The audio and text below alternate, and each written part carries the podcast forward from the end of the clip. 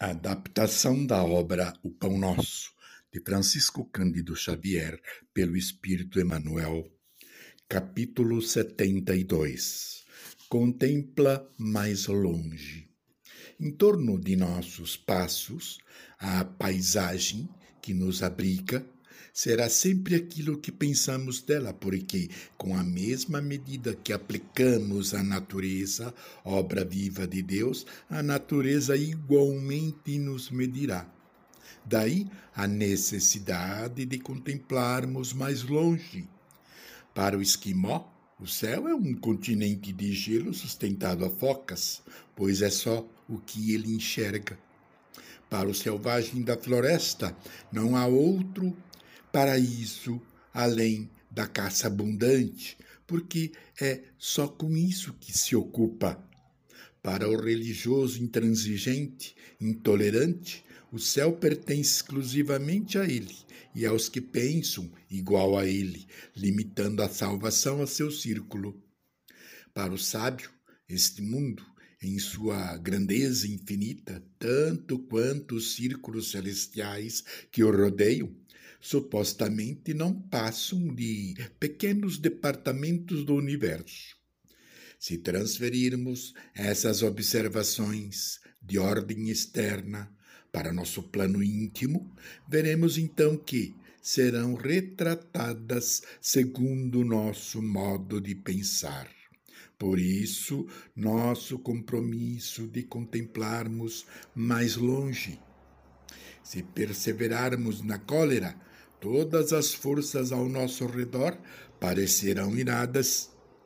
Se preferirmos a tristeza, anotaremos o desalento em cada trecho do caminho, deixando nossa tarefa inacabada. Se duvidarmos de nós mesmos, ninguém confiará em nosso esforço. Se nos habituarmos às perturbações e aos atritos, dificilmente saberemos viver em paz conosco mesmos. Respiraremos na zona superior ou inferior, torturada ou tranquila, em que colocarmos nossa mente. E dentro dessa organização que nos compraz, viveremos com os gênios que invocamos, os espíritos que atraímos certifiquemo-nos de que não somente as pessoas, mas os ambientes também respondem. Queiramos ou não, somos constrangidos a viver na, no, no, no, clima espiritual que nós mesmos formamos. Se tens, se detens no, no, no repouso, vivendo na ociosidade, encontrarás mil caminhos para adquirir o, adquirir o repouso em todos os tons e matizes. Mas se, se, se, se fixares no trabalho, encontrarás infinitos recursos de servir, enobrecendo tua alma.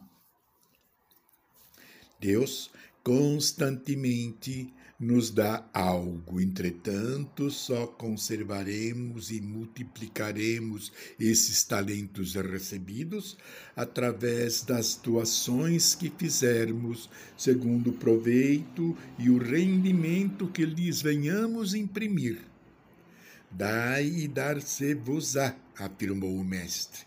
Deus te dá para que des essa afirmativa, porém, expressa uma lei clara e precisa de efeitos práticos e tangíveis no dia a dia. Semelhante princípio funciona invariável em nossos passos habituais. Dai simplicidade e dar-se-vos-á a amizade. Dai gentileza e dar-se-vos-á o carinho. Dai cooperação e dar-se-vos-á auxílio. Dai fraternidade e dar-se-vos-á amor. Retorna sempre a nós o que dermos de nós. Semelhante princípio não se aplica unicamente à assistência de ordem material, como já vimos. Do que derdes, ser-vos-á dado, lei de ação e reação. Se alguma coisa nos contraria e desgosta, observamos a nossa contribuição para o mundo e para as criaturas.